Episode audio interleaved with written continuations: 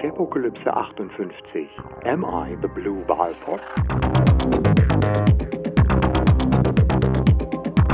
Ja, äh, einen wunderschönen guten Morgen. Hallihallo, guten Morgen, Chris. Guten Morgen, Michael. Es ist mal wieder Freitagmorgen. Ähm, es ist Ende März und wir sind wieder mal da mit einer Sharepokalypse. Es ist die Ausgabe, welche Nummer haben wir eigentlich? 58. 58. 58, ja genau. Ich wollte, das war jetzt mal so ein kleiner Test. Ähm, ja, bist du gut drauf? Ich bin gut drauf. Ja, ich hoffe, liebe Zuhörer, ihr seid auch gut drauf. Ja, wir finden uns mal wieder zusammen zu unserer monatlichen äh, Runde hier zum Thema Sharepokalypse. Ähm, wir wollen jetzt immer anfangen mit so einem kleinen kleinen äh, Nugget äh, am Anfang. Ich habe äh, in dieser Woche äh, ein kleines Webinar gehalten zum Thema Künstliche Intelligenz am modernen Arbeitsplatz. Und im Zuge dieser Recherche bin ich auf eine ganz nette Sache gestoßen, äh, die mich äh, richtig erfreut hat. Wir reden ja mal so viel über künstliche Intelligenz und da gibt es ja dann das Deep Learning und ähm, neuronale Netzwerke und Modelle mit Datensätzen, die man trainiert. Äh, und ein Thema, was ja ganz äh, hervorsticht, ist immer das Thema Bilderkennung. Und äh, da gibt es so eine schöne Seite von Microsoft, wo man mal die Cognitive Services in Richtung Bilderkennung bei Microsoft testen kann. Ähm, das habe ich dann auch mal gemacht. Da kann man einfach ein Bild hochladen und dann bekommt man eine Analyse zurück und sagt dann, was vermutlich die KI in diesem Bild erkennt und wen sie da erkennt. Das kann sie nämlich auch ganz gut Menschen erkennen. Also ich äh, lade dann ein Bild hoch. Was nehme ich natürlich? Ein altes Foto von den Beatles aus den frühen 60er Jahren. Lade das hoch und äh, gucke mir dann das Ergebnis an und sie hat das auch richtig gut erkannt. Also äh, John, George, Ringo und William hat sie gut erkannt und äh, auch wie alt sie sind. Und dann dachte ich mir, Moment mal, der Mann in der Mitte, das ist doch gar nicht William Campbell, das ist doch aber Paulchen McCartney. Was ist denn da passiert? Und dann, was macht man als erstes? Na, man sucht nach, wer ist eigentlich William Campbell? Und siehe da, äh, 1.3 fix war man, war ich bei einer Verschwörungstheorie gelandet, die heißt äh, Paul is dead. Kurzer Hintergrund, 69 hat an einer Uni mal jemand das Gerücht verbreitet, dass äh, Paul McCartney 1966 bei einem Autounfall ums Leben gekommen war und ähm, das Management der Beatles dann gesagt hat, oh, das müssen wir vertuschen, wir machen mal einen Lookalike-Wettbewerb und haben dann diesen sogenannten William Campbell oder auch William Shears, wie er genannt wird, ähm, ge gefunden und haben damit Paul ersetzt. So, und wenn ich jetzt praktisch ein Bild von, das ist so der Hintergrund, also damit kriegt man diese Verbindung her, warum, was hat Paul McCartney mit William äh, Campbell zu tun? Ja, und das ist halt, wenn ich da dieses Bild auf ähm, der Demo-Seite von Azure Cognitive Services hochlade, bekomme ich als Ergebnis ähm, der Mann ist William Campbell. Und ich habe das dann noch mit ein paar ähnlichen Fotos versucht von Paul McCartney. Ich dachte, das kann ja vielleicht nur an diesem einen Bild liegen. Äh, nein, in der Regel alle Bilder aus den frühen 60er Jahren von Paul McCartney werden mit William Campbell äh, erkannt. Ältere Bilder von Paul McCartney, da kennt dann die KI wieder, dass es Paulchen ist. Und das zeigt sich aber sehr, sehr offensichtlich, wie das, äh, wie, wie, äh, wie, sagen wir mal, die Qualität und auch die Zuverlässigkeit und die Ergebnisse abhängig sind vom Trainingsset. Das kann ja nur daran liegen, ähm, dass da irgendjemand äh, beim Training dieses Modells diese Verbindung in diese Richtung aufgemacht hat. Mhm. Also fand ich sehr schön. Es ist vor allen Dingen, finde ich, dass man, das sind so diese, wir, ver, wir, verlassen uns ja immer mehr auf die KI oder wir werden gezwungen, uns immer mehr auf die KI zu verlassen, weil sie in alle Produkte eingebaut wird. Und da ist es mal so total offensichtlich, dass man diesen Ergebnissen ich sag mal, zumindest ein zweites Mal hingucken sollte, um zu sehen, stimmt das denn wirklich? Ne? Das äh, fand ich ist so offensichtlich. Also war so mein kleines äh, Highlight. Mhm. Okay, Microsoft verbreitet Verschwörungstheorie durch ihre KI. ja, ich ja, habe das genau. dann auch mal, das kann man auch so formulieren. Ja, mein, mein kleines Nugget war, ich war am Montag äh, an einem äh, Event über äh, OpenShift. Und ähm, OpenShift ist ein, ein so ein Red Hat Container Management äh, Suite, um hier viele, viele Container zu managen. Und ähm, da habe ich natürlich sehr spezialisiertes Know-how, äh, insbesondere dann die Infrastruktur. Ähm, da habe ich so diese Mördercluster, die dann irgendwie tausende von Containers laufen lassen müssen. Oh. Und Genau, also alles sehr, sehr spezialisierte Anwendungen, ähm, die diese Data Center äh, Knowledge äh, im Hintergrund äh, benötigt. Und wir haben eben auch, wir haben auch Applikationen, die in, in dieser Suite laufen. Und ich habe dann nach dem Event mit, äh, mit, mit den Leuten dort gesprochen. Und was sie mir gesagt haben, ist mir ziemlich eingefahren. Sie haben gesagt, sie hätten total Probleme ähm, im Fachkräftemangel. Ja? Und dann ähm, kennt man ja so die Diskussion, wo du sagst, Fachkräftemangel gibt es gar nicht. Das ist, mhm. ähm, ist alles hausgemacht und so. Da kam ich so mit diesen äh, Plattitüden daher und er sagte, nein, nein, nein, das geht nicht um das. Der Fachkräftemangel bei Ihnen entsteht ganz anders. Und bei Ihnen meine ich, das ist ein großer Telekom-Provider hier in der Schweiz. Ähm, entsteht so, dass wir in Zürich ähm, Google haben und also das ist eine äh, Entwicklungsabteilung von Google und, und die ziehen alles an ja. mit, mit exorbitanten Löhnen, oder wo sie nicht mehr, wo sie nicht mehr nach äh, ähm, äh, wo sie nicht mehr nachkommen, wo sie nicht bieten können. Das heißt, sie mhm. bieten nicht ein bisschen mehr Lohn, sondern so in der Regel das Doppelte oder das Dreifache, wo du einfach gehen musst, oder? Und sie sagen, es ist für sie echt schwierig, ähm, mit, mit der Konkurrenz von Google hier in der Schweiz mitzuhalten, um hier noch äh, Fachkräfte zu halten, die, die dann irgendwie, die, die sich zwar bei, bei ihnen ausgebildet werden, aber danach ähm, abgesogen werden von, äh, von, von, von Google. Das sei echt ein Problem geworden. Sie wissen gar nicht mehr so, wie sie die Services aufrechterhalten sollen, vor allem diese sehr spezialisierten, sehr komplexen Services. Das ja. ist natürlich so das nächste Problem, wenn man so an diese Google, Microsoft, Amazon-Geschichte äh, denkt. Wenn hier alles zentralisiert wird, da habe ich auch das Know-how zentralisiert. Und ähm, da habe ich plötzlich irgendwie, äh, plötzlich fehlt in, in der anderen Industrie auch das Know-how. Ich habe noch nie, äh, habe mich so ein bisschen beschäftigt, aber beschäftige mich immer noch. Ähm, auch, auch diesen Aspekt habe ich bisher eigentlich nicht ähm, bedacht. Äh, das, äh, ich, da, wenn du das so erzählst, fällt mir ein, ich habe vor einiger Zeit mal einen Artikel zum Thema wissenschaftliche Veröffentlichungen von Universitäten im Bereich KI gelesen, mhm. wo es auch hieß, dass die Tendenz in den letzten Jahren zu sehen ist, dass die Anzahl von Artikeln, die dort veröffentlicht wird, über ein, äh, zurückgeht. Und da war ähm, die, die Begründung dafür, warum, war, ja, weil immer mehr von den KI-Wissenschaftlern von den Unis in die großen Firmen wie äh, Google und so weiter in die KI-Abteilung abgeben und die von dort aus jetzt nicht mehr publizieren. Und das, was früher so der offene wissenschaftliche Austausch war und im Wissenschaftsbereich mal einfach ein Teil davon abgezogen wird. Und deshalb wird in diesem Bereich auch weniger publiziert, was nicht heißt, dass da nicht genauso viel geforscht und gemacht wird. Also es wird weniger publiziert, weil dieses ähm, Wissen jetzt sozusagen kapitalisiert und in den großen bösen Konzernen verschwindet. Mhm. Kann man an der Stelle echt, äh, ja, ja, ja. Ja. weißt mhm. du was?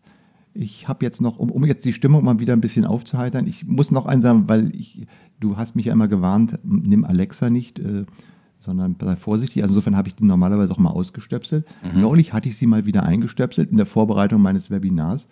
Und äh, ich sagte dann Computer, äh, Spieltechnologie. und ich, hab, ich spreche mit meiner Alexa mal über Computer. Und ähm, Computer, mhm. Spieltechnologie. Mhm. Technologie von Brigade. Nein, nein, nicht von Brigade. Aus. Ach, ach, ich, ach, das ist jetzt dieser Vorführeffekt. Ich, aus, Computer aus. Äh, Nein, jedenfalls hat sie ein schönes Lied für mich plötzlich gesungen. Das ging so völlig unvermittelt, weil ich natürlich wieder in den Raum reingequatscht habe. Und dann bekam ich das. Jetzt ist der, der, der Trick ist jetzt nach hinten losgegangen, immer dieser Vorführeffekt. Ja, aber ähm, jetzt habe ich leider diesen Song nicht. Okay, dann mache ich gleich den nächsten, das nächste Thema. Ähm, weil ich war äh, letztes Wochenende auf dem Deutschen Podcaster-Kongress, der Subscribe 10 in Köln beim Deutschlandfunk. Mhm. Und davon würde ich auch noch ganz gerne berichten, weil wir podcasten ja nun auch schon seit über fünf Jahren. Ähm, waren über 300 Teilnehmer da. Es war ziemlich interessant zu sehen, welche Mischung da war, nämlich äh, diese Hardcore-Podcaster, äh, die, äh, ich sag mal, kennen wir alle, äh, Tim Pritlove, äh, die, die Themen aus der, ähm, ja, aus der Kulturgemeinde veröffentlichen, Politik-Podcasts. Ähm, die Techniker waren da, die äh, Auphonic machen, die, die Ultraschall machen, die Podlove machen, die waren alle da, haben Vorträge gehalten. Aber es waren eben auch eine ganze Reihe Medienvertreter da. Zum einen fand es im Haus des Deutschlandfunks statt. Äh, da waren viele vom Deutschlandfunk da, die mittlerweile auch äh, diverse Podcasts machen. Äh, und zwar nicht nur einfach ihre Sendung als Podcast zur Verfügung stellen, sondern tatsächlich auch Formate für Podcast, in Podcasts äh, publizieren. Ähm, es waren Leute von der Zeit, vom Spiegel, vom, äh, von der Süddeutschen da und von, und, von, auch von Rundfunksendern. Ähm, und es war ziemlich interessant, sich mal auszutauschen und zu hören, was die so alles machen. Und äh, weil wir hier so eine deutsch-schweizer Kooperation haben, mhm. ähm, habe ich auch ein, war ein Vortrag ähm, über eine Sendung, ein, ein, ein Podcast-Format, was der Schweizer Rundfunk SRF 3 im letzten Jahr gemacht hat.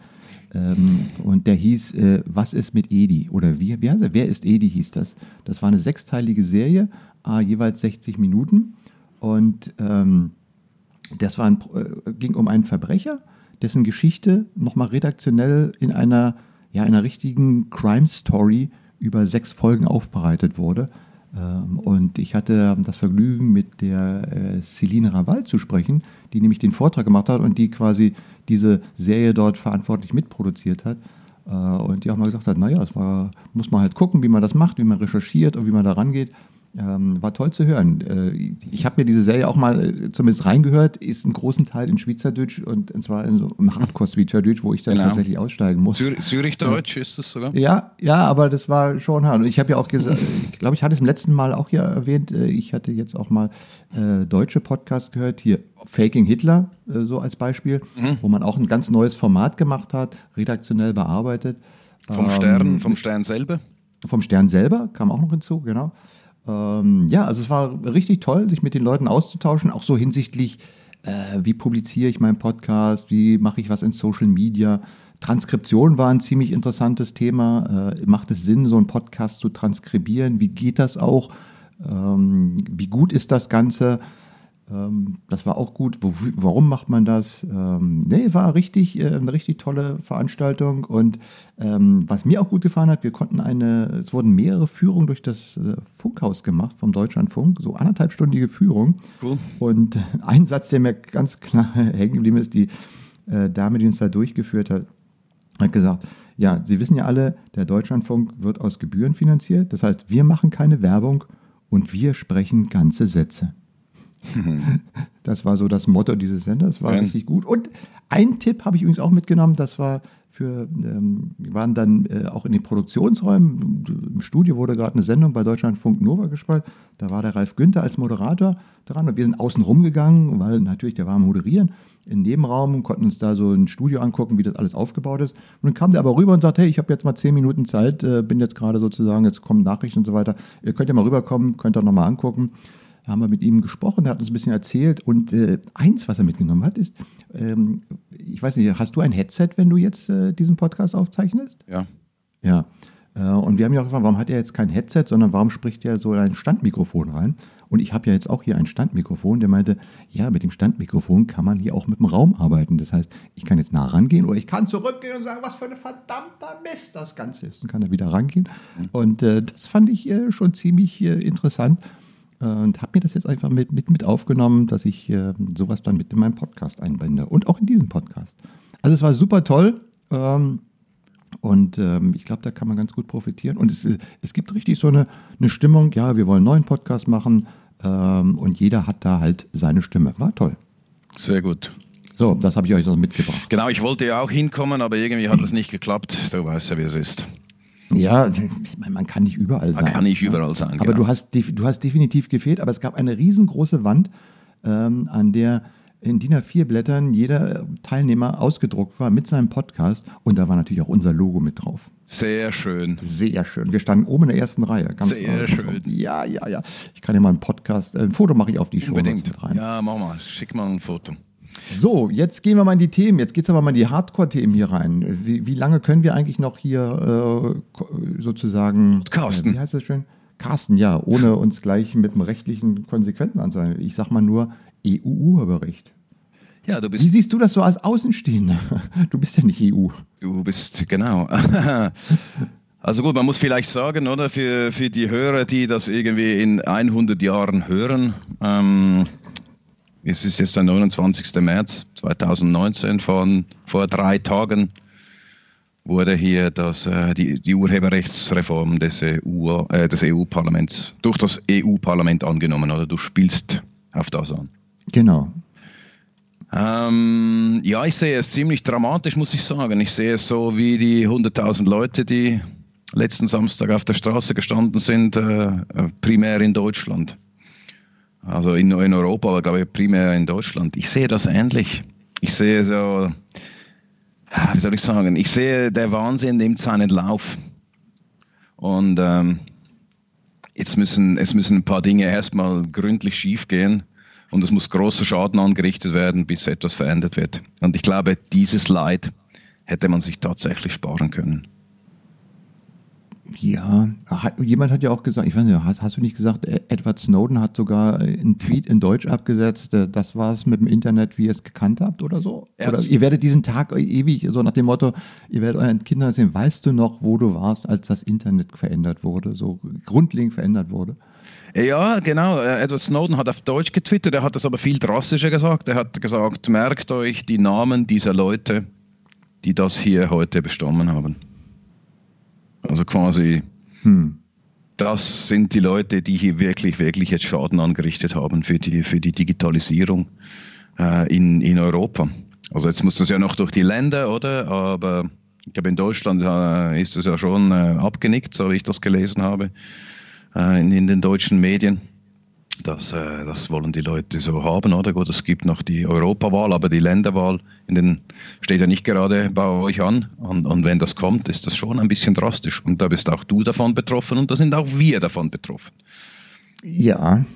Also ja. die shapokalypse.de, ähm, eindeutig, oder? Ähm, weil es ist ja nicht eine Oder, also es ist nicht Google es ist ja nicht bestimmt auf Google, Facebook und äh, Apple und, und wie sie alle heißen, Microsoft, sondern es ist ja, ähm, ich glaube, unter äh, über 500.000 Umsatz und, ähm, und oder länger als drei Jahre im Business.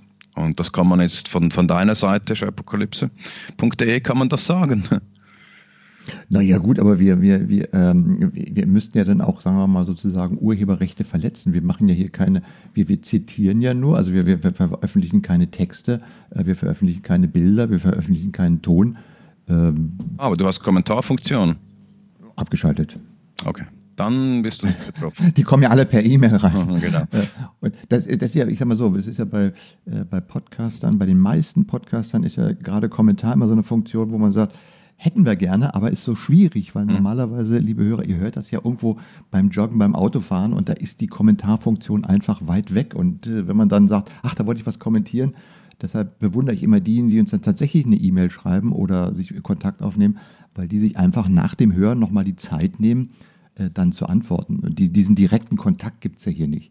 Also ähm, ja. das, ist, das, ist halt, äh, ja, aber gut, äh, klar, äh, aber das ähm, das ist äh, sicherlich, ähm, ja, äh, da müssen wir uns auch einmal wieder zurechtfinden. Ich meine, das ist ja in Deutschland auch so. Ich habe gerade gestern Abend äh, hier wieder bei uns ähm, Neo Magazin Royal gehört mit, mit Böhmermann und da war ja Philipp Amthor, der zweitjüngste Bundestagsabgeordnete von der CDU, war diesmal zu Gast. Und mhm. da war natürlich auch dieses Thema Urheberrecht ähm, äh, stand auf der Agenda.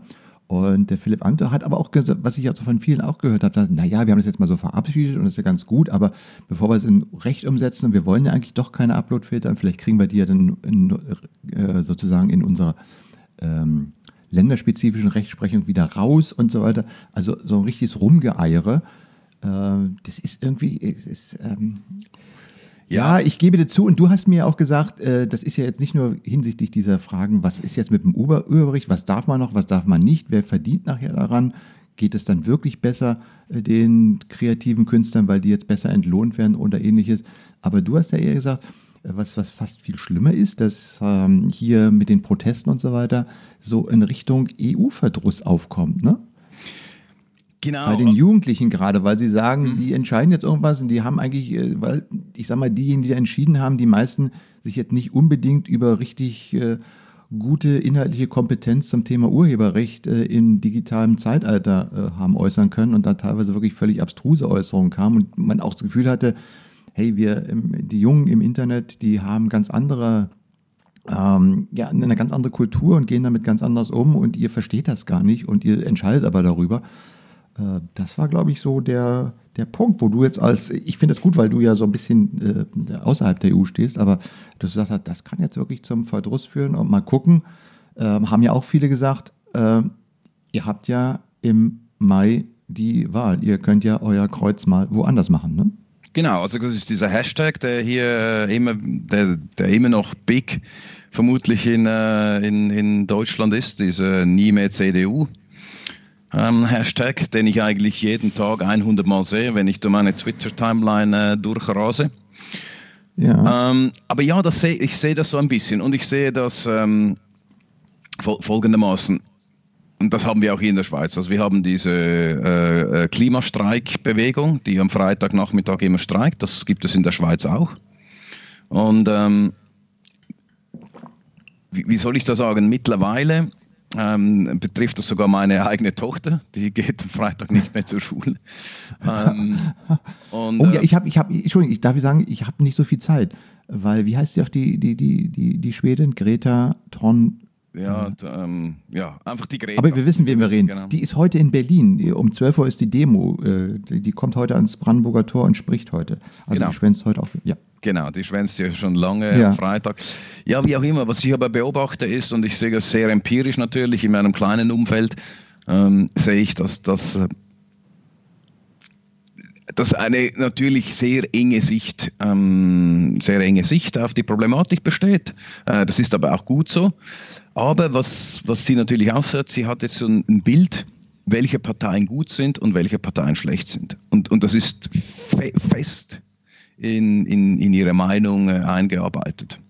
Und, und auch schon mal der Kleine, also mein, mein, mein Sohn, der ist der elf, elf Jahre alt, aber für ihn ist völlig klar, dass die FDP hier in der Schweiz, ist nicht vergleichbar mit Deutschland, aber dass die FDP in der Schweiz, das steht für Fuck the Planet und das sind die Schlechten.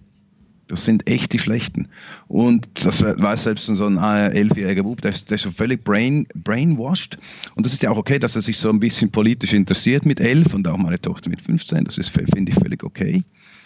Aber das Bild, das sie natürlich haben, ist nicht, dass sie irgendetwas bewegen können, sondern das Bild ist, dass sie eben nichts bewegen können.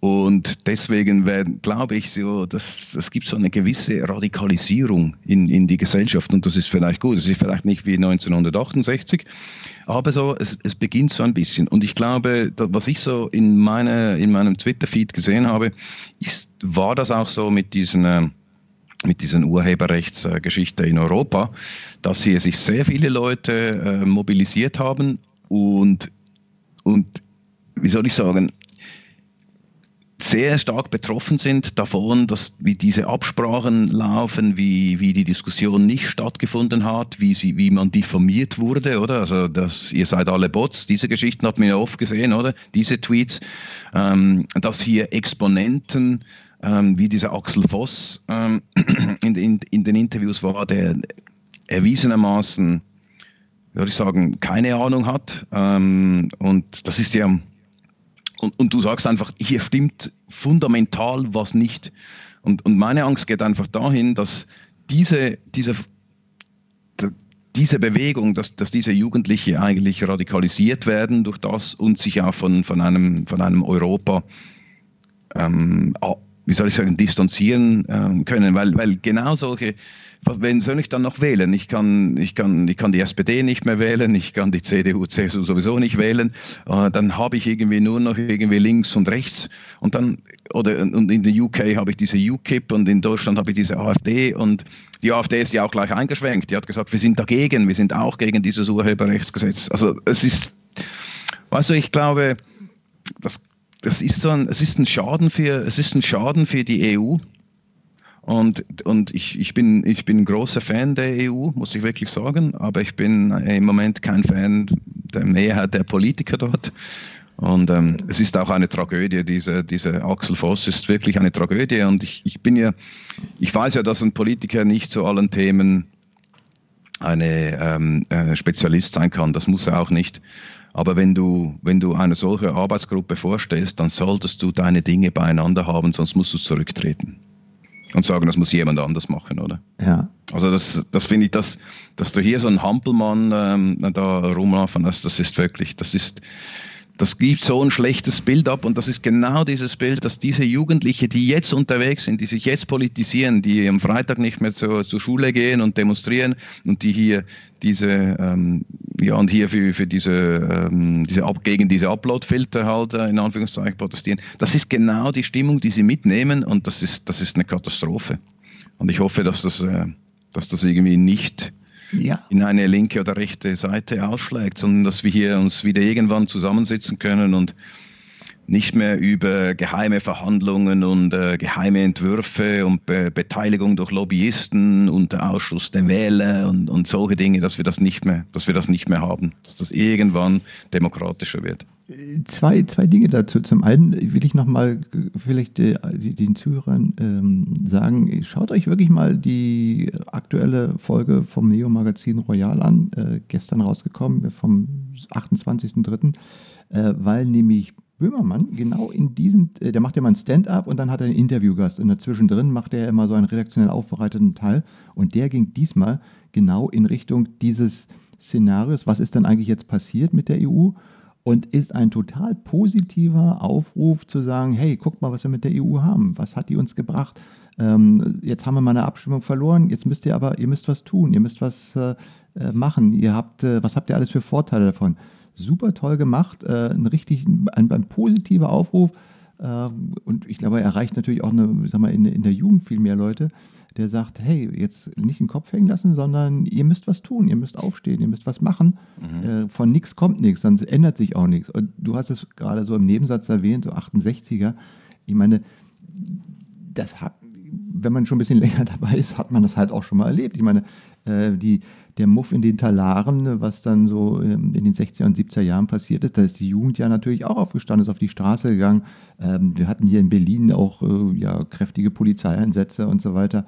Äh, ein Teil hat sich dann radikalisiert in die äh, Rote Armee-Fraktion und die anderen sind in die, äh, haben sich, äh, sind in die Parteien abgeglitten und die Dritten haben irgendwie die Grünen-Bewegung aus dem äh, Boden gehoben und haben dann als Grüne natürlich auch eine ganze lange Zeit einiges verändert. Also es ist ja nicht so, dass es jetzt völlig äh, was was völlig Neues ist, dass man das passiert ja immer wieder, dass äh, solche Veränderungen sind. Oder man denke an den äh, in den 80er Jahren an den NATO-Doppelbeschluss, wo Millionen auf die Straße gegangen sind, um dagegen zu protestieren. Da hat dann die Regierung aber dagegen gehalten, vielleicht im Nachhinein gesagt, war es okay, ähm, hat, hat, war genau der richtige Weg.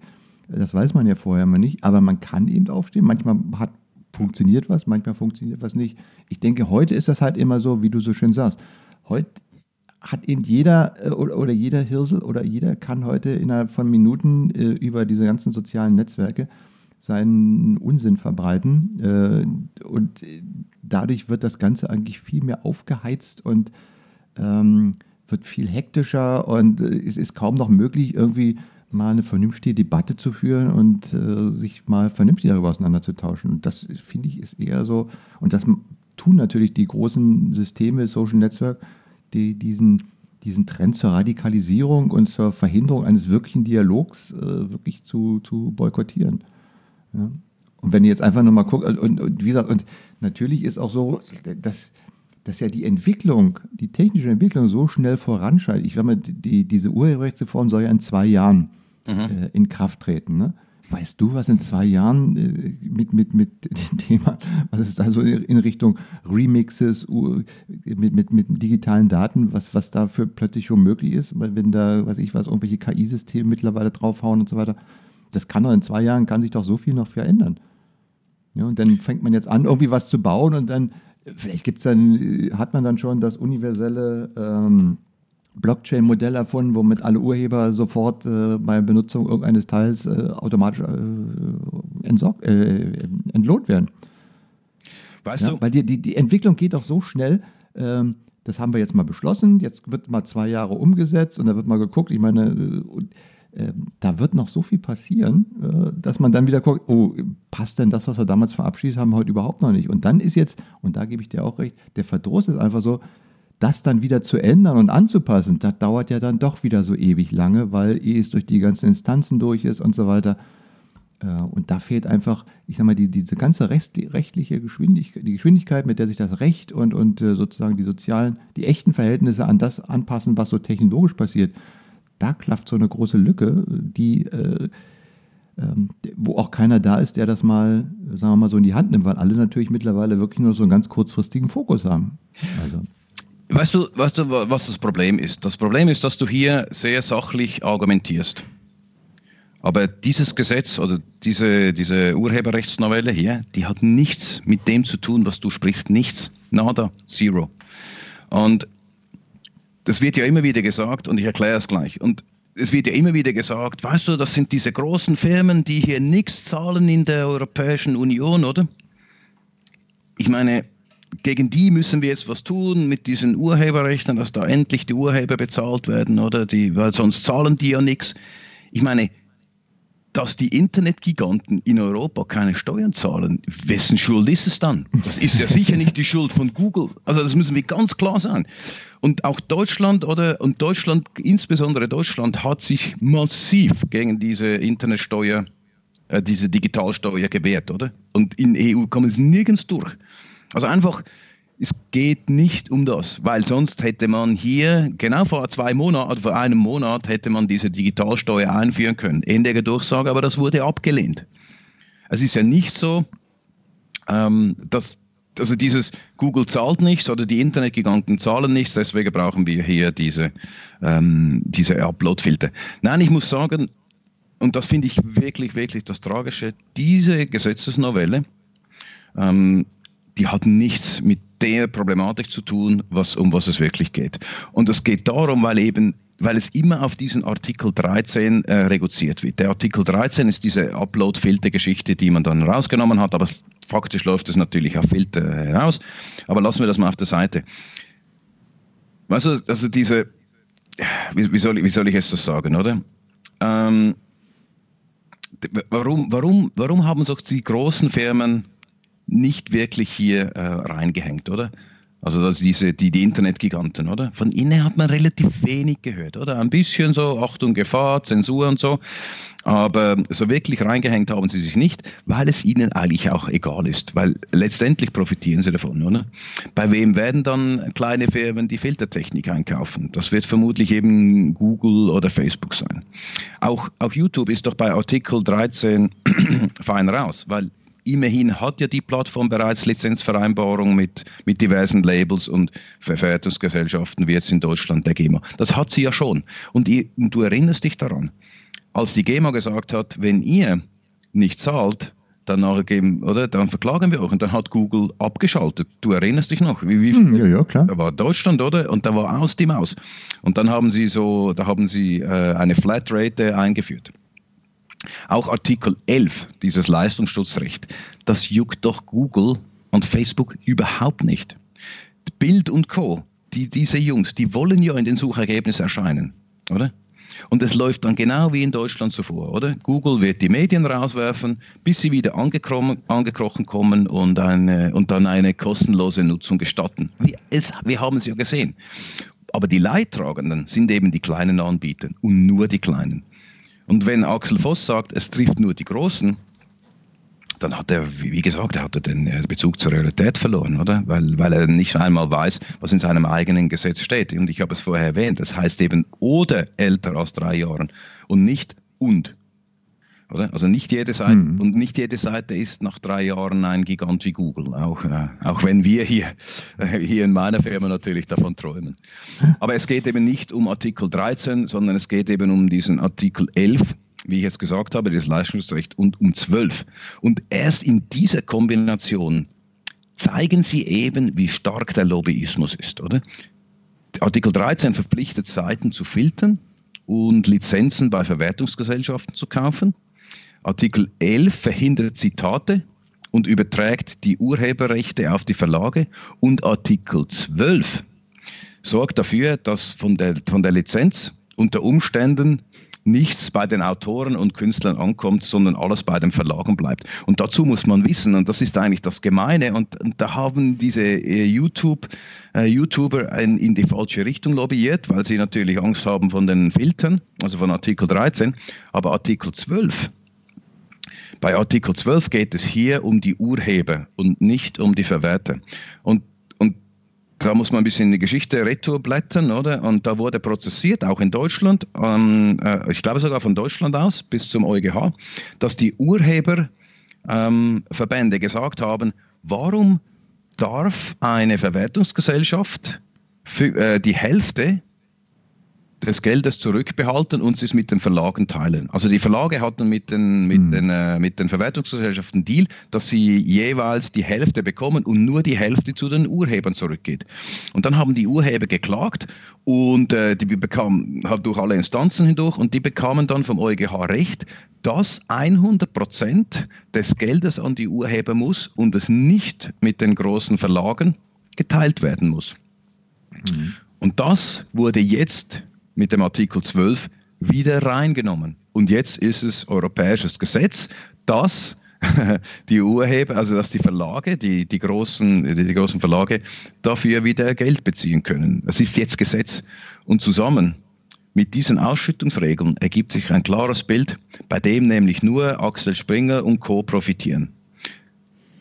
Keine Künstler, keine Autoren und, und auch kleine Verlage und, und keine Zeitungen profitieren davon das ist ein Problem, das ist einfach eine unfaire Ausschüttung und äh, das ist nur profitabel für die Platzhirsche.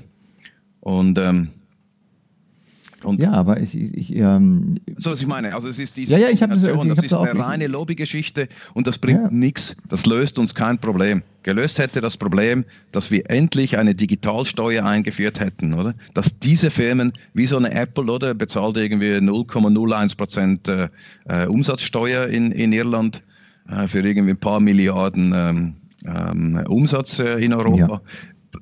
Das wäre viel griffiger gewesen. Dieses Ding löst nichts. Null ja, wir, oder Nero. Ja, ich gebe dir da äh, eigentlich völlig recht. Ich meine, wir, wir kriegen ja auch keine Börsenumsatzsteuer mehr hin. ich meine, das ist ja auch ein Punkt, wo man sagt, äh, ähm, ich glaube, das liegt aber genau daran, äh, dass einfach, ähm, äh, dass wir einfach da über Jahre sind einfach Dinge passiert oder sind Technologien aufgekommen, mit denen du Dinge machen kannst, äh, die vorher so nicht möglich waren, wo vorher mal gesagt hatte, hey, wenn du jetzt mein Bild äh, abdrucken willst, dann musst du aber also musst du das halt lizenzieren lassen. Mhm. Äh, mittlerweile ist es egal, kann ich ja hochladen oder nehme ich einfach. Ähm, wo, wo praktisch Dinge faktisch möglich sind über diese Plattform, die dann auch das äh, nicht unterbinden, sondern einfach fördern und davon massiv, massiv äh, na, äh, profitieren. Ähm, weil aber auf der anderen Seite der, der ganze rechtliche Rahmen einfach nicht hinterherkommt. Weil zum einen, man muss halt internationale Regelungen finden, das ist das eine, aber auf der anderen Seite, weil einfach auch unser, äh, unser ganzes System nicht darauf ausgerichtet ist, das möglichst äh, in dieser Geschwindigkeit mitzuhalten. Mhm. Sonst hätten wir ja Regeln. Und ich meine, äh, guckt ja die Datenschutzgrundverordnung, über die wir letzten Jahr diskutiert haben. Wie lange hat das gebraucht und mit, mit wie viel Unsicherheit ist, ist die sozusagen rausgepostet worden? Äh, man hört jetzt nicht mehr so viel. Einzelne Dinge hört man jetzt, wo, wo tatsächlich schon was passiert ist. Ähm, aber da ist auch so viel, äh, wo du als kleiner Anbieter gesagt hast, ja, was, was ist denn jetzt für mich so richtig? Äh, weiß ich das auch nicht und wie kann ich das tatsächlich umsetzen? Ja, also das, das Recht und die, die rechtlichen Rahmenbedingungen, die hinken einfach, die hinken ja immer ein bisschen zurück, aber aufgrund in, in der heutigen Zeit, wo das sich technologisch so schnell entwickelt und so viele Dinge passieren, ist natürlich die, die, die, diese, wie heißt das schon, der Gap, also der, die, die Verzögerung noch viel schlimmer. Und wir versuchen ja irgendwie immer mit diesen ganzen Dingen hinterherzukommen, um das zu regeln. Und da hast du natürlich dann völlig recht, das war aber früher auch immer schon so, dass äh, halt diejenigen, die ähm, die, groß, die Macht haben oder die die Medien haben oder die halt die Konzerne sind, dass sie in der Lage sind, über Lobbying natürlich erstmal noch ihren Status quo und ihre Vorteile zu erhalten. Ähm, Genau, also, weißt, du, weißt du, ja, da gebe ich dir recht, aber die Datenschutzgrundverordnung kann man noch so stehen lassen, die hat einen, die hat einen harten Impact. Aber dieses Gesetz hier oder diese Gesetzesnovelle hier, mit der hat sich ein, eine sehr starke ähm, Lo äh, Lobbyvereinigung oder eine Gruppe von Lobbyisten, die von, von Firmen getriggert wurde, hat sich den europäischen, den, die Europäische Union als Inkasso-Firma zu eigen gemacht. Für den Preis dass es für die Digitalwirtschaft in Europa unendlich hart wird, gegen den Rest der Welt zu bestehen. Und wenn ich heute ein, in Europa ein, ein YouTube-Konkurrenz oder eine Video-Upload-Plattform bauen würde, kann ich das nicht tun. Ich habe so harte Auflagen deswegen, dass ich es nur noch äh, nach äh, Togo, Tobago ins Ausland bringen muss. Ich gehe damit ins Ausland. Mein Firmensitz wird im Ausland sein. Und, und das ist so genau der Punkt. Weißt du, was ich meine? Du, du hast hier, ähm, du kommst irgendwo wohin, wo du sagst, ich will, ich, ich, ich kann es nicht mehr. Und ich glaube, der Flurschaden, der damit angerichtet wurde, der ist, ähm, der ist wirklich, wirklich hart. Und zur Datenschutzgrundverordnung, das sehe ich genau umgekehrt. Die Datenschutzgrundverordnung war ein Fanal. Ähm, die waren Fanal, dass, ähm, dass das in anderen Ländern jetzt auch beginnt, oder? Dass man sich genau dieses als, ähm, soll ich sagen, als leuchtendes Beispiel nimmt, um hier etwas in der, in der gleichen Richtung äh, zu bauen. Das sieht man auch in den USA und das ist gar nicht so schlecht. Hingegen dieses Gesetz, dieses äh, neue Urheberrecht, das hinterlässt einen Flurschaden für nichts für nichts, äh, damit ein Gut. paar Leute in, in Kasse haben. Und wie gesagt, die werden das nie im Leben durchsetzen, die werden mit den Internetgiganten Verträge machen, weil wenn die, wenn die Leute ihre Inhalte aus den, äh, aus den Suchergebnissen, aus den Search Queries rausfiltern, dann ist aus mit den Verlagen. Haben wir ja gesehen. Äh, Eben, ich gebe dir da, äh, ich meinte das jetzt mit in Richtung Datenschutzgrundverordnung. Okay. Ähm, ich bin auch, habe auch gemerkt, äh, oder man sieht es ja, dass ähm, das tatsächlich eine Auswirkung hat, eine positive Auswirkung, weil äh, viele sich jetzt auch an den EU-Markt und an die DSGVO aus dem Ausland angepasst haben. Keine Frage, aber was ich damit sagen wollte, ist eigentlich, dass diese Datenschutzgrundverordnung im Prinzip ja auch ein Flickwerk war an den technologischen Entwicklungen, die Jahrzehnte vorher stattgefunden haben. Mhm. Weil man hat einfach Dinge passieren lassen, äh, wo, wo, unsere Daten sind, keine Ahnung, äh, was, was, ich damit machen darf, keine Ahnung. Es ist, äh, da kümmern wir uns nicht so um. Es gibt zwar irgendwelche Rechte, aber du kannst es nicht durchsetzen, es gibt keine Sache. Und dann hat man angefangen, sich dann hinzusetzen und mit der Datenschutzgrundverordnung da mal ein Flickwerk drauf zu bauen. Und das ist auch kein perfektes, sondern das hätte man natürlich alles lösen können, wenn man von Anfang an äh, da hinter diesen ganzen Themen viel stärker hinterher gewesen wäre. Ja, ähm, da, ich, richtig. Aber wenn man versteht, aber das, ja. meine Aussage ist, ist etwas anderes. Ich gebe dir komplett recht. Aber dieses Flickwerk, und man hat zumindest einen Versuch gemacht, hier ein, ein, äh, eine Urheberrechtsnovelle zu schaffen, die das Problem löst. Aber hier hat man das nicht gemacht. Hier hat man nur den Verlagen in die Hand gespielt. Nichts anderes nichts anderes. Man hat nicht, weißt du, sonst hätte man gesagt, die Europäische Union baut einen zentralen, äh, dezentralen Cluster, ähm, der Urheberrechte vereinfacht, sodass jeder sich da anmelden kann und dann haben wir den Fingerprint drauf und wir rechnen den Fingerprint und dann können das alle europäischen Firmen, können das gratis nutzen, alle ausländischen Firmen müssen dafür bezahlen. Da gibt es tausend Ideen, hat es gegeben. Hat man mhm. alles nicht gemacht, sondern man hat genau diese drei äh, diese drei Killer-Artikel genommen, die alle darauf hinauslaufen, dass die großen Verlage profitieren und alle anderen nicht. Und, und das meine ich damit. Du hast recht, aber das war gar kein Flickenteppich. Das war eine ganz, das war eine abgekartete Sache. Und äh, das ist das Tragische. Ja, Okay, aber, aber, gehen wir zum nächsten Thema. Komm, genau, aber das, das, nächste Thema können wir, glaube ich, ganz locker an dieses Thema anschließen, ähm, denn ähm, wir haben ja dieses Thema künstliche Intelligenz. Mhm. Äh, und ich sehe jetzt gerade, äh, dass es tolle Sachen kann man machen. Also ich bin ja auch äh, Technik-Nerd und man freut sich ja immer, wenn man sieht, was man heute machen kann mit, mit äh, Transkription oder mit, mit Automatisierungsfunktionen und so weiter ähm, was da im Hintergrund alles äh, funktioniert und auch für was für Dinge man das einsetzen kann, hinsichtlich für, was ich weiß, Umweltschutz, ähm, Unterstützung von ähm, kranken Menschen, alten Menschen und so weiter. Ganz tolle Sachen kann man dort machen. Das ist richtig cool. Ähm, auf der anderen Seite haben wir, wie, wie bei dem Eingangsbeispiel auch gezeigt, gibt es natürlich dieses ganze Thema ähm, was ist eigentlich ethisch mit KI, was wollen wir damit eigentlich machen, was, was wir machen können, sehen wir schon, aber ob wir das tatsächlich auch machen wollen, ist die große Frage, wie verantwortlich dafür ist man.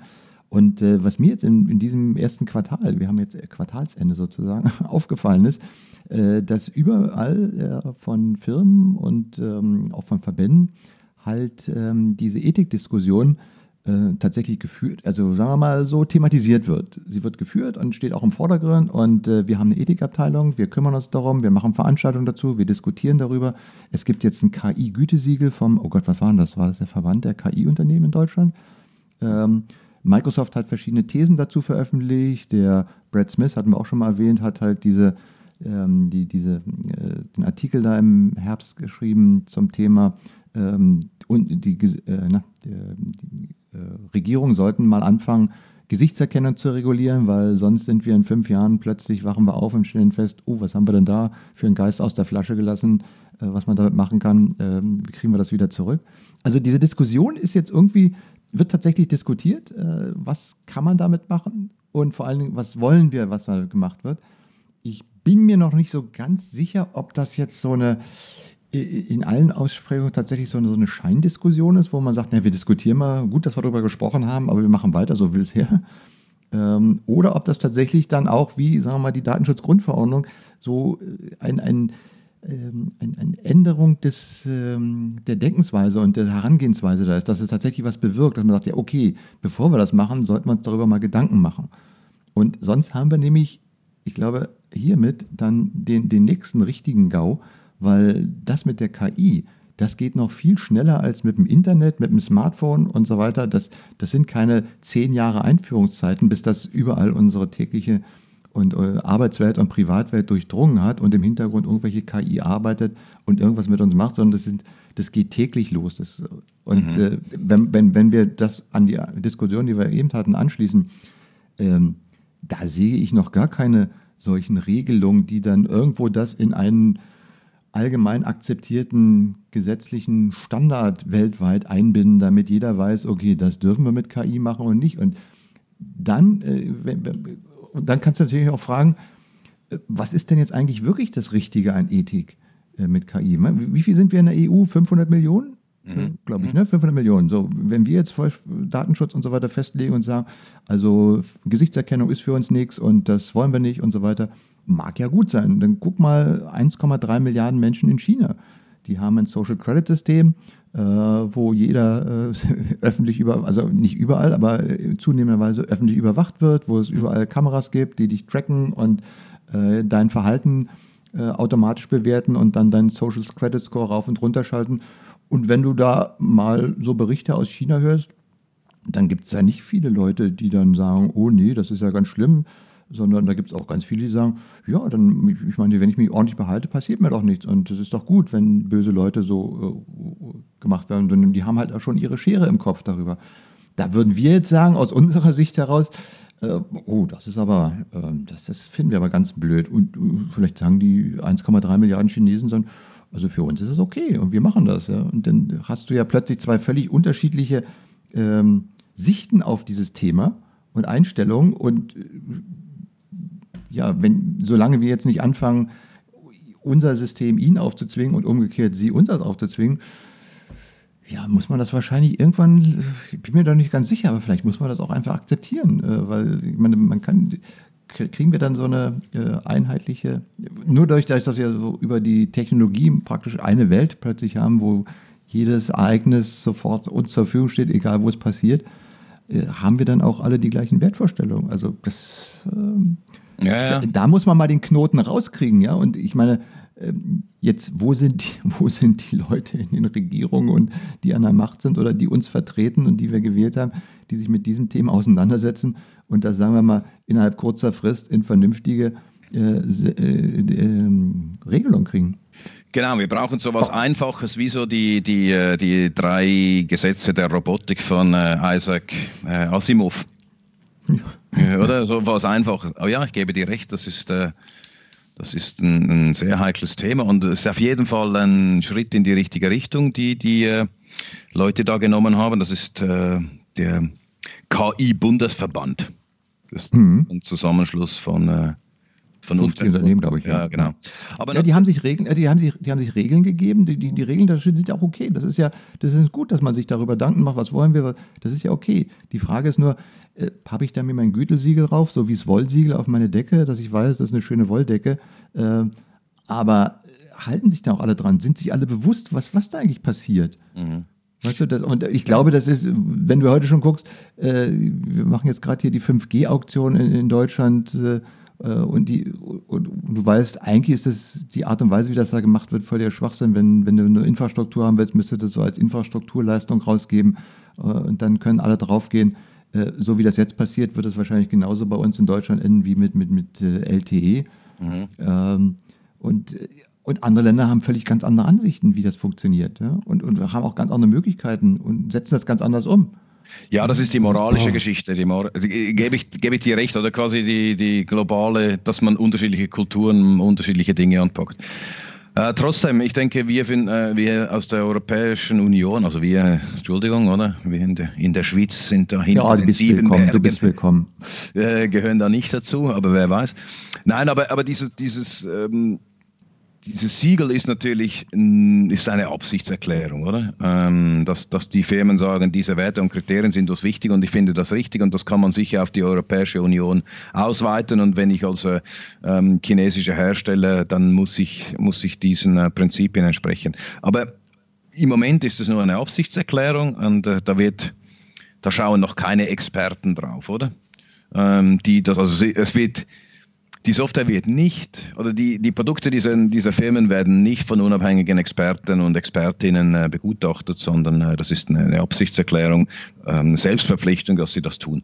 Und, und trotzdem, man muss sich das im, im Rahmen von, von, diesem, von dieser Meldung ähm, habe ich mir das auch überlegt. Also man muss sich das mal klar machen, welche Auflagen andere Produkte erfüllen müssen, die in den EU-Markt kommen. Also so Vorhänge dürfen nicht entflammbar sein, Spielzeug muss, Spielzeug muss frei von Giftstoffen sein, Kondome dürfen nicht reißen. Ähm, genau, weißt du, erst dann kriege ich so ein CE-Kennzeichen, oder? Und für autonome und intelligente Anwendungen, ähm, zwei Maschinen, äh, also wie wie, also die mit maschinellem Lernen arbeiten, gibt es einfach solche Richtlinien nicht. Und ob eine Firma nun eine Dienstleistung an einen Kunden verkauft oder eben Versicherungsrisiken kalkuliert oder Bewerberinnen äh, auswählt oder Gesichter erkennt oder Auto fährt, das bleibt allein der Firma überlassen. Das ist schon noch, äh, das ist schon noch speziell, oder? Während ich einfach irgendwie kein Plastikteil sonst in, in, in diesen EU-Raum liefern kann, kann ich hier hochintelligente Software tun, die komplett das Falsche macht. Und ähm, hier haben wir noch keine Gesetze, ja. Aber das braucht es eindeutig. Hatte ich dir, hatte ich dir euch nicht, hatte ich letztes Mal nicht erzählt, dass ich mir äh, aus China habe so einen kleinen ESP32-Chip kommen lassen, so fertiger Baustein mit Kamera drauf, WLAN eingebaut für 15 äh, Euro Direktlieferung mhm. aus China über eBay. Dann schaltest du an, drückst aufs Knöpfchen und ähm, fragt dich dann nach einem Passwort. Das Passwort ist 1, 2, 3, 4, 5, 6, 7, 8 und dann bist du verbunden und dann stellst du das Ding hin und äh, schon sofort äh, sendet es äh, Fotos von A nach B. Mhm.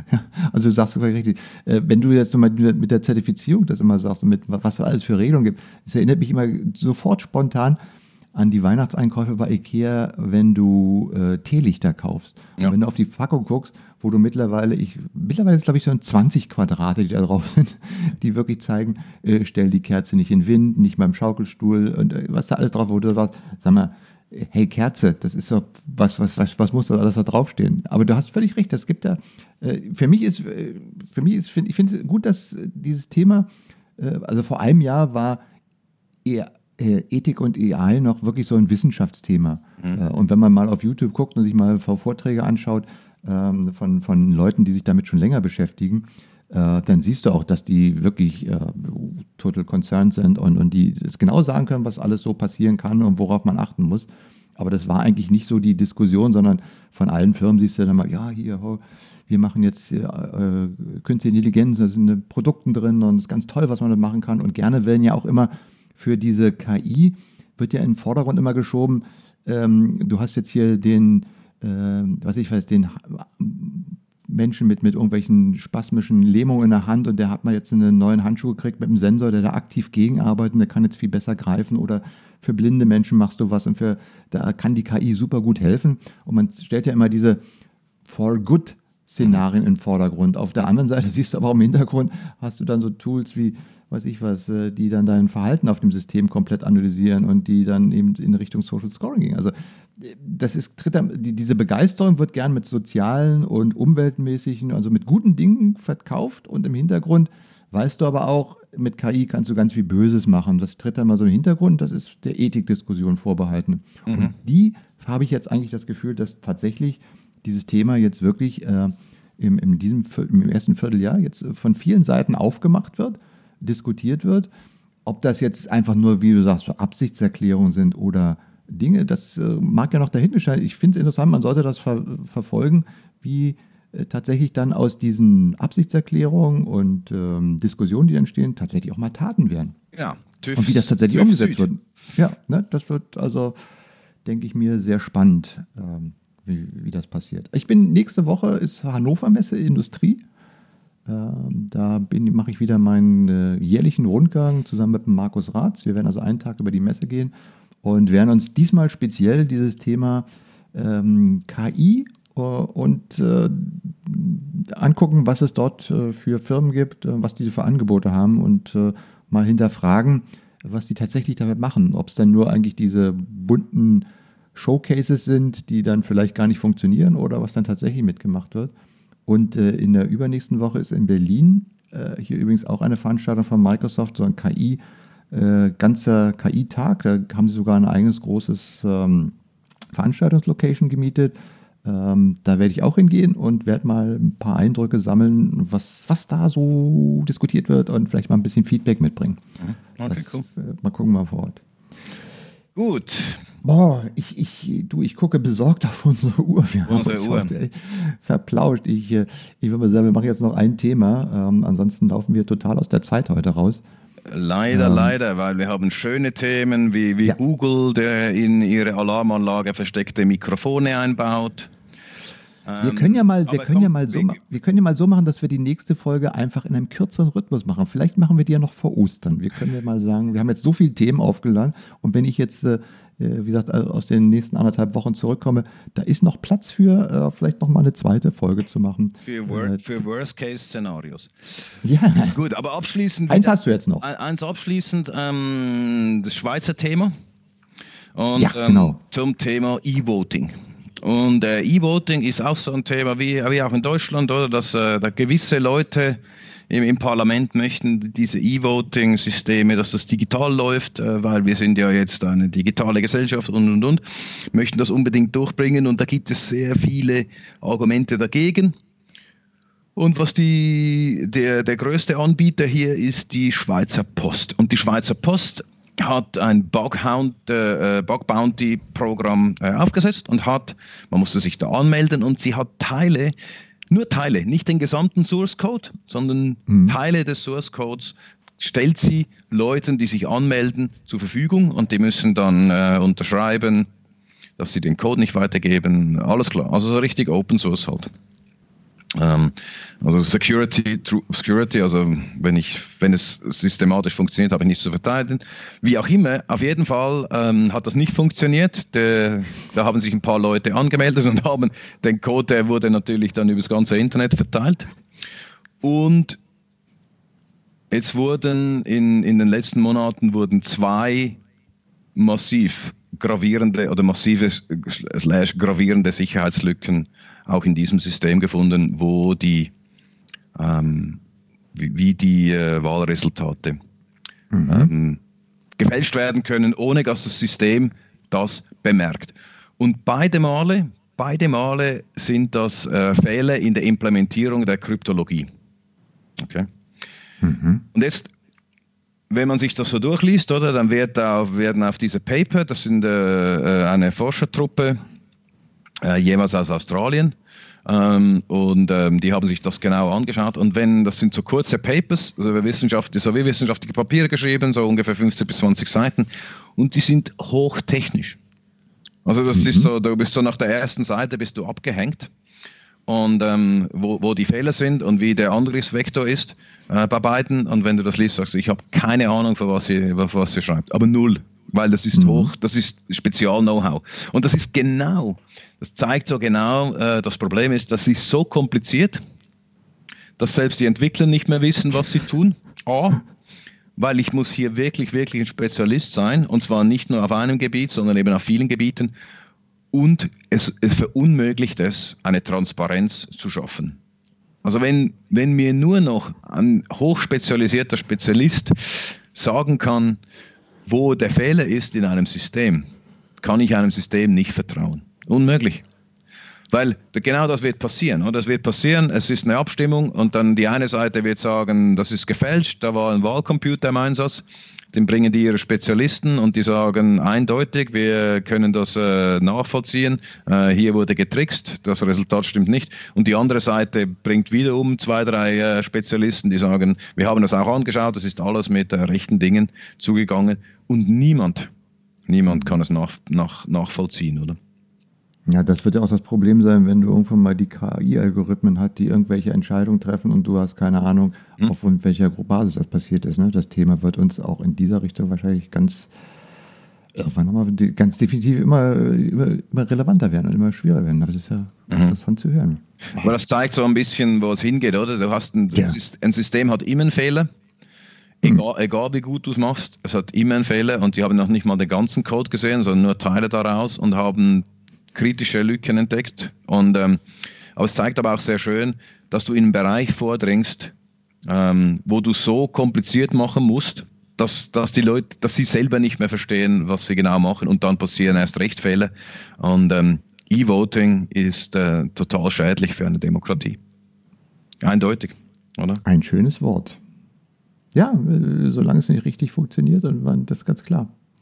Gut. Sehr gut. So, ich habe auch noch einen letzten, einen, einen kleinen Abschluss, weil den muss ich unbedingt loswerden. Ich, ich bin ja immer ähm, mit diesen ganzen Kryptowährungen, stehe ich ja immer auf Kryptofuß, nicht auf Kriegsfuß. Äh, und da ist ja diese Kryptobörse Quadriga CX, ähm, genau. gesehen, ähm, wo der Gründer, und ich meine, der Gründer, der hieß Gary Cotton. Alle haben schon gesagt, Gary, wenn das so Jerry Cotton, ja. G-Man, ja Gary Cotton. also allein das, auch die Namensgebung stimmt in der Geschichte schon, da kann man eine gute Story draus. Gut, der ist 2018 vermutlich im Dezember auf einer Indienreise gestorben und hat leider das Passwort äh, für die Kryptobörse, in der er 166 Millionen Euro für seine Kunden verwahrt hat, äh, leider nicht aufgeschrieben und mit ins Grab genommen. Und jetzt äh, ja, jetzt suchen alle die Möglichkeit, wie man da wieder rankommt. Ich, ja. Das ist ganz eine komische Geschichte. Das ist ganz eine komische Geschichte und ich freue mich schon, wie es weitergeht, weil ich glaube, das, was wir bisher gelesen haben, diese Geschichte, die du erzählt hast, das ist der Wissensstand jetzt, da stimmt was nicht. Ja. Ich glaube, da muss man, da muss man mal die Celine von, äh, von SRF3 an, drauf ansetzen und sagen, hey, das wäre doch mal ein Podcast-Serial, genau. äh, um diese Story aufzuarbeiten. Ich, äh, arbeite diese Story auf. Im Moment ist es halt noch investigativ, aber ja. das wird bald aufgelöst werden. So, und jetzt äh, zum Abschluss Computer. Sing-Technologie. Ich habe falsch Kommando übernommen. So, da kann ich jetzt nochmal einspielen. Hoffe ich. Siehst man muss nur hartzickig sein. Wo wär ich bloß ohne Technologie? Ohne WLAN wär ich ganz stumm. Du müsstest alles wissen, selbst war dumm. Ob Einkaufsliste oder die Zeit, nix hätte ich für dich bereit. Ich bin so happy, dass es Technik gibt und jeder meine Features liebt. Ruf ein, zwei, dreimal laut. Tech, Tech, Tech, Tech, Technologie. So, und das Ding kriegt er heute nicht mehr aus dem Kopf raus. so, das war die 58. Ausgabe der Scherpokalypse. Chris, es hat mir wie immer Spaß gemacht, mit dir zu reden. Ich hoffe, liebe Zuhörer, es hat euch auch Spaß gemacht. Wir freuen uns natürlich immer über Feedback. Und ähm, in dem Sinne sage ich Tschüss aus Berlin. Tschüss aus Zürich.